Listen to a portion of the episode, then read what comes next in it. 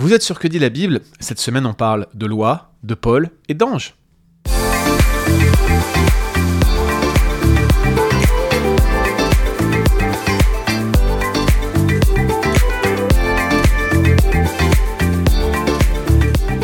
Paul lorsqu'il dit en Galates 3.19 que la loi a été promulguée par l'intermédiaire ou par des anges C'est une question qui mérite d'être posée, d'autant que cette tradition est reflétée à plusieurs endroits du Nouveau Testament. Je vais simplement lire le texte et je vais commencer au verset 18 pour nous donner un peu de contexte. Si l'héritage, Galates 3.18 donc, venait de la loi, il ne viendrait pas de la promesse. Or, dit Paul, c'est par la promesse que Dieu a accordé sa grâce à Abraham. Verset 19. Alors pourquoi donc la loi? Elle a été ajoutée à cause des transgressions jusqu'à ce que vienne la descendance à qui la promesse avait été faite. Elle a été promulguée par des anges, par l'intermédiaire d'anges, par le moyen d'un médiateur. Avant que nous rentrions dans le vif du sujet par rapport à ce passage, j'aimerais en préambule parler de la nature de la loi en Galates 3.19. C'est une question qui est importante parce que l'épître aux Galates euh, relate en quelque sorte l'une des première grande controverse théologique qui va agiter l'Église, c'est la controverse dite des judaïsants, de ces chrétiens qui expliquaient qu'il fallait absolument être circoncis et donc obéir à l'ensemble de la loi de Moïse pour pouvoir être justifié, pour pouvoir être sauvé. Et cette controverse a été réglée au niveau de l'Église tout entière lors du Concile de Jérusalem autour de 49 50 après Jésus-Christ, et vous en avez un récit dans le livre des Actes, Actes chapitre 15. Or, puisqu'on parle de cette controverse euh, sur la loi, puisque la loi est au cœur de cette controverse, il faut qu'on fasse absolument attention à l'erreur mot-concept. Vous savez, c'est cette erreur qui consiste à penser qu'un même mot dans des contextes différents a toujours le même sens. Ce n'est pas le cas, ce n'est pas le cas en français, et c'est encore moins le cas en grec et en hébreu, où vous avez toute une variété de mots qui avaient euh, une polysémie, une multitude de sens relativement large. Et euh, sur la notion de loi, on a plusieurs sens qui peuvent euh, être utilisés pour s'appliquer au mot nomos en grec et au mot Torah en hébreu, mais en grec en particulier, le mot peut désigner une période historique, ce qu'on peut appeler parfois une séquence ou une dispensation de l'histoire de la rédemption, et à mon humble avis, c'est très probablement ce qui se passe en Galates 3 et 4. Parfois, le mot nomos peut désigner l'ensemble de l'Ancien Testament. Par exemple, en 1 Corinthiens 14, il applique la loi, l'expression la loi, le mot nomos, à un livre prophétique, le livre d'Ésaïe. Ça se produit à plusieurs reprises dans le Nouveau Testament. Et puis vous avez euh, parfois le mot nomos qui va être restreint aux cinq livres de Moïse. Par exemple, quand Jésus parle de la loi, nomos et des prophètes, c'est encore une fois une référence à la loi, mais ça a un sens euh, différents. Parfois, le mot nomos se focalise exclusivement sur le système législatif de euh, la loi mosaïque. Parfois, c'est l'intégralité, parfois, c'est une partie seulement du corpus légal. Pour ces différents passages où vous verriez bien que ça s'oppose à différentes sections. Parfois, on constate qu'il y a les commandements et les commandements. L'observation au commandement est tout, dit l'apôtre Paul dans 1 Corinthiens 7, mais la circoncision n'est rien. En quelque sorte, il oppose la circoncision qui est un commandement à d'autres commandements. Il faut bien faire le distinguo entre commandement et commandement, entre loi et loi. Bref, l'idée ici, c'est de vous montrer qu'un même mot dans un contexte différent peut avoir un sens différent, et c'est le cas pour le mot loi. Maintenant, en Galates 3.19, qu'est-ce que Paul entend en parlant de cette loi qui a été promulguée par des anges Eh bien, très probablement, il se réfère à une séquence de l'histoire de la rédemption, la fameuse période mosaïque, période de la loi, plutôt que sur les commandements qui composent la loi. Paul veut montrer que la promesse de la grâce, la dispensation de la promesse, la séquence historique de la promesse, eh bien, elle précède l'institution de l'alliance de la loi, en quelque sorte. C'est-à-dire que l'alliance mosaïque que les Galates étaient tentés de vouloir observer dans leur intégralité, dans son intégralité, eh bien, elle était euh, postérieure à la promesse qui avait été faite en Abraham. Et donc en se faisant circoncire, en affirmant que la circoncision était nécessaire au salut, il disait que ceux qui n'observaient pas toute la loi, c'est-à-dire tous les commandements à l'intérieur de cette alliance de la loi, incluant les prescriptions cérémonielles bien sûr, eh bien ils ne pouvaient pas être sauvés. Et c'est exactement ce que Paul, dans son argumentaire de Galates 3 et 4, cherche à invalider, à montrer que c'est une erreur et que c'est faux, dramatiquement faux. Première question afin de tenter de savoir d'où vient cette expression ou d'où vient cette tradition d'une loi qui serait promulguée par les anges. Elle est très simple cette question. Qu'est-ce que Paul entend par ange? Alors, le mot angelos en grec malak en, hébreu, littéralement signifie messager, euh, pas toujours un messager divin d'ailleurs, hein, même si c'est le mot-clé pour décrire ces êtres spirituels, célestes, ces esprits au service de Dieu pour effectuer un ministère envers ceux qui doivent hériter du salut, c'est-à-dire les membres de l'Alliance de grâce. Hein, je cite ici, je paraphrase ici Hébreu 1, 14, mais euh, l'idée de base, c'est celle d'un messager. Dans Galate, Paul utilise systématiquement le mot angelos pour désigner un messager qui proclame, ou en tout cas qui prétend proclamer une révélation divine. Je dis qu'il prétend proclamer parce qu'en Galate 1.8, il présente l'hypothétique situation d'un ange qui, qui, prêcherait un autre évangile. En Galate 3.19, c'est encore une révélation divine qui est médiée en quelque sorte par des anges, puisqu'on parle de cette loi proclamée par des anges. En Galate 4.14, Paul lui-même dit que lorsqu'il est venu prêcher l'évangile aux Galates, qu'est-ce qu'ont fait les Galates? Ils l'ont reçu comme un ange de Dieu. Donc si on regarde ces trois occurrences de, du mot angelos dans Galate, on a cette connexion avec l'idée d'un messager, un messager qui va communiquer une révélation divine particulière. Et dans Galate 3.19, il y a très peu de doute qu'il ait euh, fait référence à un type de messager particulier, à savoir des êtres angéliques, des êtres divins, qui sont donc des êtres spirituels, qui euh, gravitent autour de Dieu et qui, dans le contexte, auraient fait euh, une sorte de médiation entre Dieu et les hommes en promulguant cette loi, même s'il y a un médiateur qui est différent et qui est mentionné, et qui fait d'ailleurs probablement référence à euh, Moïse. Donc en parlant de promulgation de la loi par des anges, ce que Paul fait, c'est qu'il confirme son origine divine, mais il a probablement ici quelque chose d'autre en tête.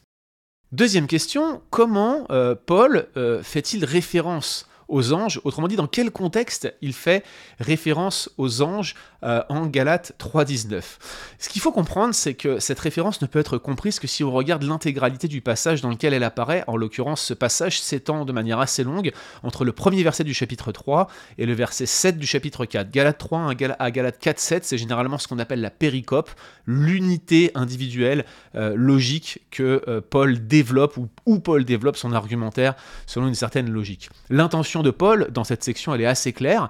Euh, son but, c'est de montrer que la justification ne vient pas de la loi, la justification ne vient pas de l'alliance mosaïque. Il a deux grandes séquences argumentatives pour démontrer cette thèse. Il y en a une première qui se trouve au chapitre 3, versets 1 à 18, où il oppose la tendance judaïsante, le retour à la loi de ses lecteurs, et il affirme avec force que la justification, elle vient de la foi, et elle ne vient pas de la loi, elle ne vient pas de la dispensation de l'alliance mosaïque dans son ensemble. Ça, c'est son gros argument en Galates 3, 1, 8. Et puis il a un deuxième argument, euh, un argument un peu plus défensif, à partir du verset 19, justement, de Galates 3, 19 à Galates 4, 7, il soutient que la loi n'a jamais été prévue, elle n'a jamais eu pour but la justification du pécheur, ça n'a jamais été son objectif. Alors si on se focalise sur ce qui amène à cette grande affirmation que la loi a été promulguée par les anges, c'est-à-dire la première partie de cette séquence, Galates chapitre 3, verset 1 à 18, on va voir finalement qu'il y a une progression assez logique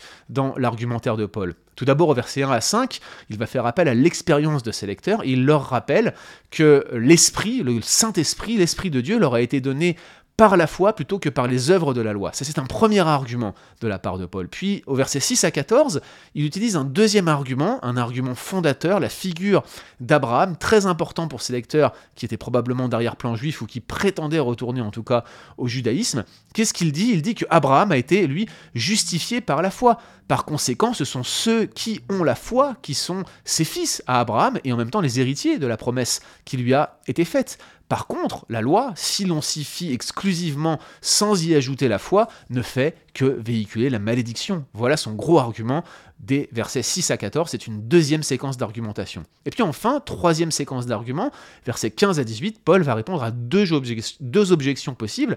Tout d'abord, il confirme que la loi n'est pas en soi l'accomplissement de la promesse, puisque la promesse est faite à une seule postérité et pas à une multitude de postérités. Et cette seule postérité, c'est le Christ, et par conséquent, c'est seulement par le Christ que cette promesse est accessible aux autres. Donc si on exclut Christ de l'équation, on ne peut pas hériter de la promesse. La loi en elle-même, elle, n'a jamais eu pour but de faire autre chose que de diriger vers Christ. C'est son deuxième élément qu'il mentionne. Il confirme que la loi ne va pas invalider les promesses qui ont été faites à Abraham.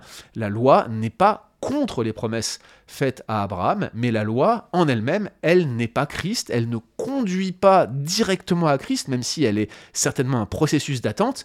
En tout cas, ce n'est pas par elle que se produit la justification du pécheur, il faut que le pécheur vienne par la foi à Christ. Donc avec cette triple série d'argumentations, il en arrive au verset 19 et il anticipe une question logique de ses lecteurs. Ses lecteurs se disent, mais attends, si la loi, elle a été donnée à quoi bon elle sert, puisque c'est par la foi qu'on est sauvé? On a la promesse qui a été faite à Abraham, on est maintenant dans un temps où on peut croire à l'accomplissement de cette promesse en Jésus-Christ, et on nous dit qu'au milieu de ces deux événements historiques, on a un don d'une période de temps et d'un système législatif qu'on appelle la loi. À quoi donc elle sert la loi? Et Paul se dit, mes lecteurs vont me demander cela, donc il anticipe cette question, et au verset 19, il leur dit bah, pourquoi donc la loi? Il anticipe la question de ses lecteurs et il leur répond eh bien, elle a été donnée à cause des transgressions jusqu'à ce que vienne cette fameuse descendance à qui la promesse avait été faite. Je paraphrase ici, c'est-à-dire le Christ, la descendance donc, c'est Christ et il veut que cette promesse soit parue. Et il ajoute, cette loi a été promulguée par des anges par le moyen du médiateur. Ainsi donc, chers amis, dans le contexte, ce verset 19 s'explique ainsi. Premièrement, la période de la loi n'est pas l'accomplissement ou le résultat de la promesse, elle est juste une disposition qui est au service de la promesse, elle est une règle d'attente en quelque sorte. Paul explique euh, en Galate qu'elle a été donnée pour un temps jusqu'à ce que euh, celui qui allait accomplir la promesse, Christ, paraisse. Je dis celui qui allait accomplir la promesse, il est également la promesse, Christ est l'évangile, c'est lui la descendance, c'est lui la promesse, c'est lui qui est paru et c'est lui que la loi nous faisait en quelque sorte euh, anticiper et attendre. Ça, c'est la première chose qu'il dit en Galate 3.19. Et puis la deuxième chose, il dit que la loi, elle est forcément inférieure à la promesse. C'est là son argument qu'il développe depuis le début du chapitre 3, en fait, en montrant notamment que la loi intervient 400 euh, ans après la promesse. Et il dit, en fait, la loi a été donnée de manière indirecte, via des anges, via un médiateur. Alors c'est très probablement une référence à Moïse, même si c'est un texte qui est extrêmement disputé et qui suscite beaucoup de commentaires de la part des spécialistes, mais la plupart des spécialistes évangéliques vont faire le lien entre cette idée d'un médiateur et Deutéronome 5 et Exode 29 pour dire que c'est une référence à Moïse qui était l'intermédiaire entre le peuple et Dieu, le médiateur entre le peuple et Dieu. Et en fait, ceux qui sont en alliance avec Dieu par la loi, par l'alliance mosaïque, n'ont pas de relation directe avec Dieu. Ils n'en ont pas, ils sont éloignés de Dieu. L'évangile, par contre, lui, c'est une révélation directe de Dieu qui permet d'être en relation, en relation directe, en relation, une connexion directe avec lui par Jésus-Christ. Jésus-Christ qui n'est autre que le Dieu homme, une relation avec Christ, c'est une relation avec Dieu. Le ciel et la terre se rejoignent en lui, nous sommes connectés à lui. Plus besoin de Moïse le médiateur, nous avons Dieu lui-même, le Dieu homme, Jésus-Christ, c'est lui qui fait l'expiation. Plus besoin d'anges pour faire la, promulgation de la loi, c'est Christ lui-même, cette parole qui nous parle. Nous sommes dans les derniers temps, l'auteur de l'Épître aux Hébreux nous dit, Dieu nous parle par le Fils. La promesse est donc supérieure à la loi, elle lui est antérieure. La loi ne peut rien promettre d'autre qu'une relation distante et elle ne justifie pas. Tel est le sens de Galates 3.19, la promesse est supérieure à la dispensation de la loi. Troisième question. Une fois qu'on a établi ce sens, cet objectif que Paul poursuit en mentionnant cette tradition des anges en Galates 3.19, la question que nous nous posons tous c'est, mais d'où est-ce qu'il tire cette tradition d'anges qui auraient promulgué la loi? Si on regarde dans le canon biblique, les seules autres références de ce type se trouvent dans l'Épître aux Hébreux, chapitre 2, euh, verset 2, où l'auteur anonyme développe d'ailleurs un argument similaire pour dire que Jésus est supérieur aux anges, plus grand que Moïse, etc. etc. Le mot-clé de l'Épître aux Hébreux, c'est meilleur. Jésus-Christ est meilleur que Moïse, meilleur que les anges. Son alliance est meilleure que l'ancienne alliance, etc., etc. Et puis on a une autre référence de ce type dans euh, le chapitre 7 du livre des Actes, où euh, Étienne dit aux Juifs du Sanhédrin qu'ils ont reçu la loi par des anges, mais qu'ils ne l'ont pas gardée. Regardez également la mention de l'ange de la présence, chapitre 7, verset 33, euh, pour cette affirmation d'Étienne. Donc acte 7, 53, acte 7, 33. Donc Étienne y fait aussi référence lors de son témoignage devant le Sanhédrin. Cela suggère qu'au 1er siècle, pour les chrétiens, au moins ceux qui étaient d'arrière-plan juif, il y avait cette tradition qui circulait et qui était bien connue, et euh, qu'on pensait que des anges étaient donc les promulgateurs de la loi. ils avaient donné la loi, ils avaient donné la loi à Israël au moment du Sinaï, et manifestement différents chrétiens euh, croyaient ces choses-là. Mais si on regarde bien, euh, il n'y a aucune tradition de ce type, ni en Exode 20, ni en Deutéronome 5. Il n'y a pas de référence à des anges qui aurait donné la loi dans ces deux récits du don de la loi au mont euh, Sinaï. Je vous rappelle que Exode 20, c'est le récit du don de la loi à la première génération. Deutéronome 5, c'est le récit euh, qui est fait de ce qui s'est passé en Exode 20, mais cette fois-ci à la deuxième génération au moment de rentrer dans le pays. Et vous avez des spécialistes du Nouveau Testament comme Douglas Moo qui vont affirmer de manière très péremptoire que la tradition d'ange impliquée dans le don de la loi n'est enseignée absolument nulle part dans l'Ancien Alors ça, c'est ce que vous dit Douglas Moo, mais moi je pense qu'il y a quelques textes qui suggèrent le contraire. Par exemple, dans Deutéronome 33, verset 2, il est écrit « Le Seigneur est venu du Sinaï. Il s'est levé sur ceux de Séhir depuis le mont Paran, il a paru dans sa splendeur. Il est sorti d'entre ces saintes myriades, généralement une référence à des anges ici. De sa main droite, il leur a envoyé le feu de la loi. Donc on voit une connexion entre les saintes myriades ici et le feu de la loi. Et vous allez voir que ça a été euh, compris de diverses manières dans la littérature juive ultérieure.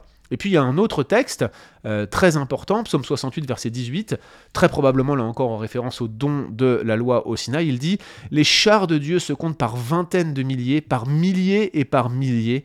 Le Seigneur est parmi eux, le Sinaï est dans le sanctuaire.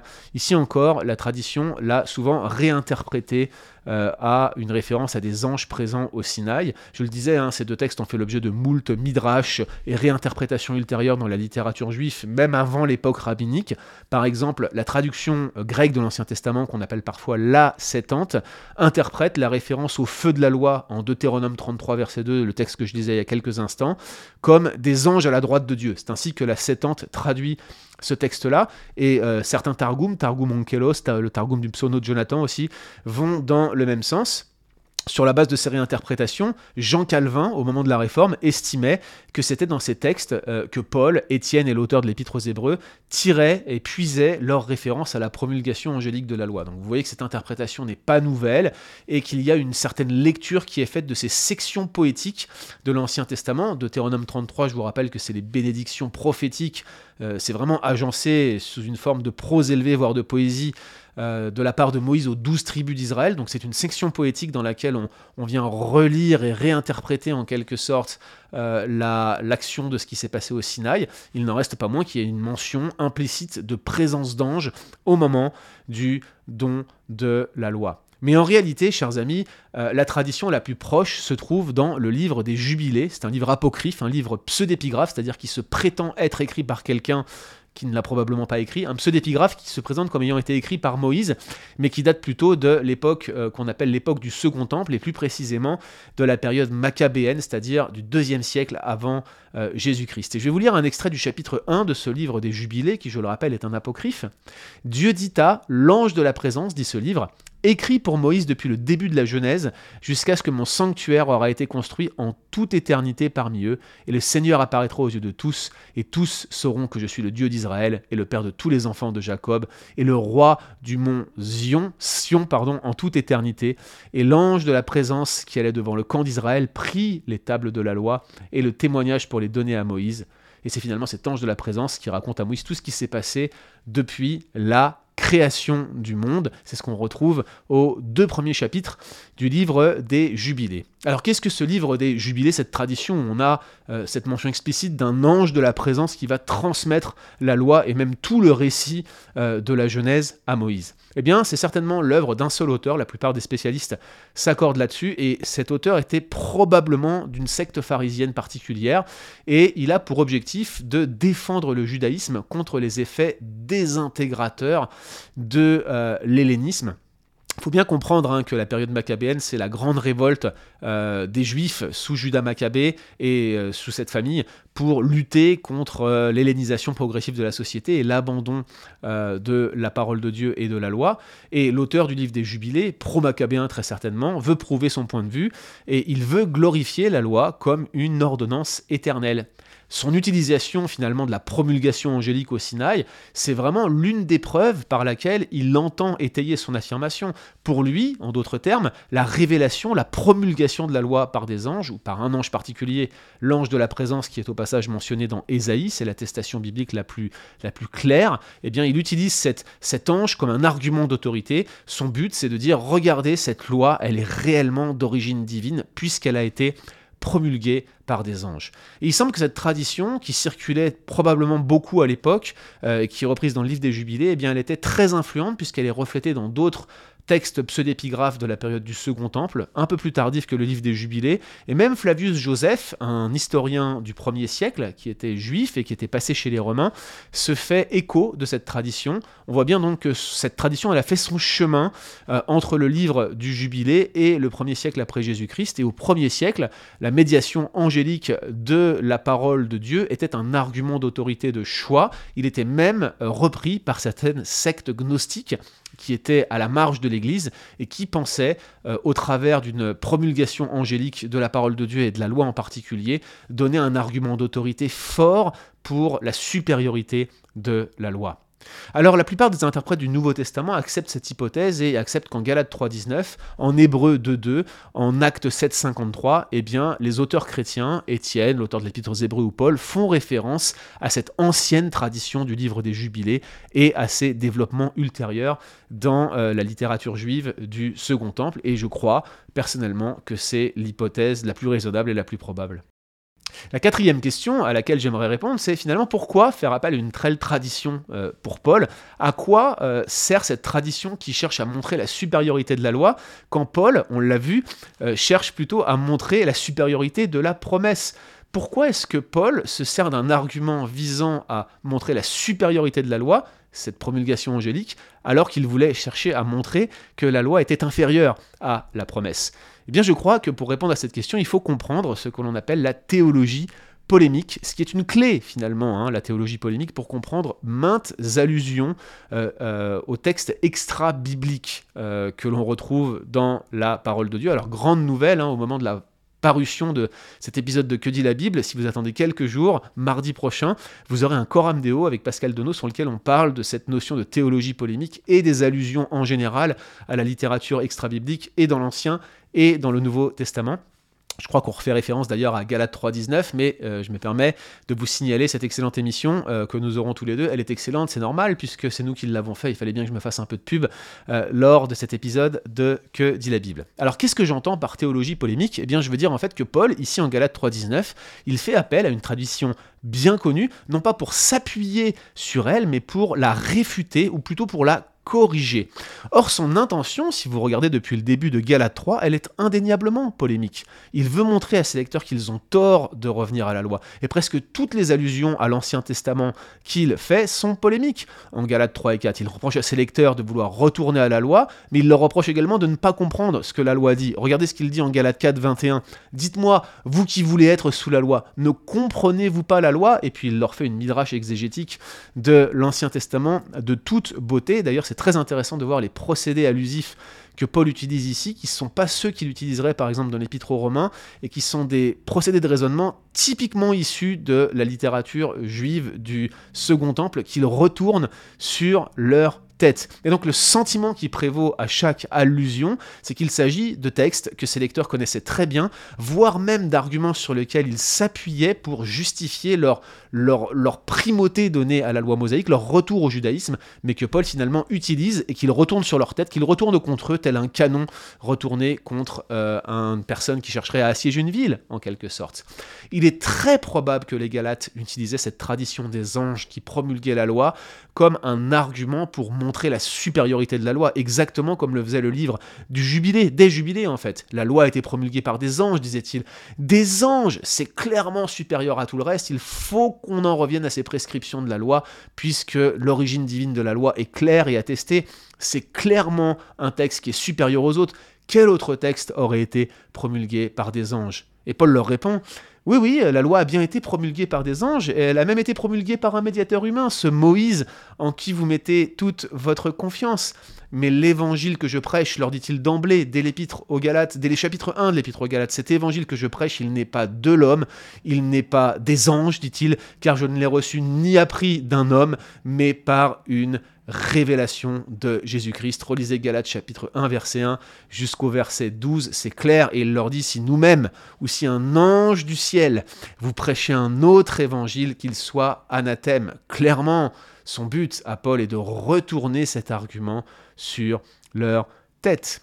Fait intéressant, à chaque fois que cette tradition angélique de la médiation de la loi par des anges est mentionnée dans le Nouveau Testament, c'est toujours dans un contexte polémique, et c'est toujours dans un contexte polémique avec le judaïsme ou le christianisme judaïsant.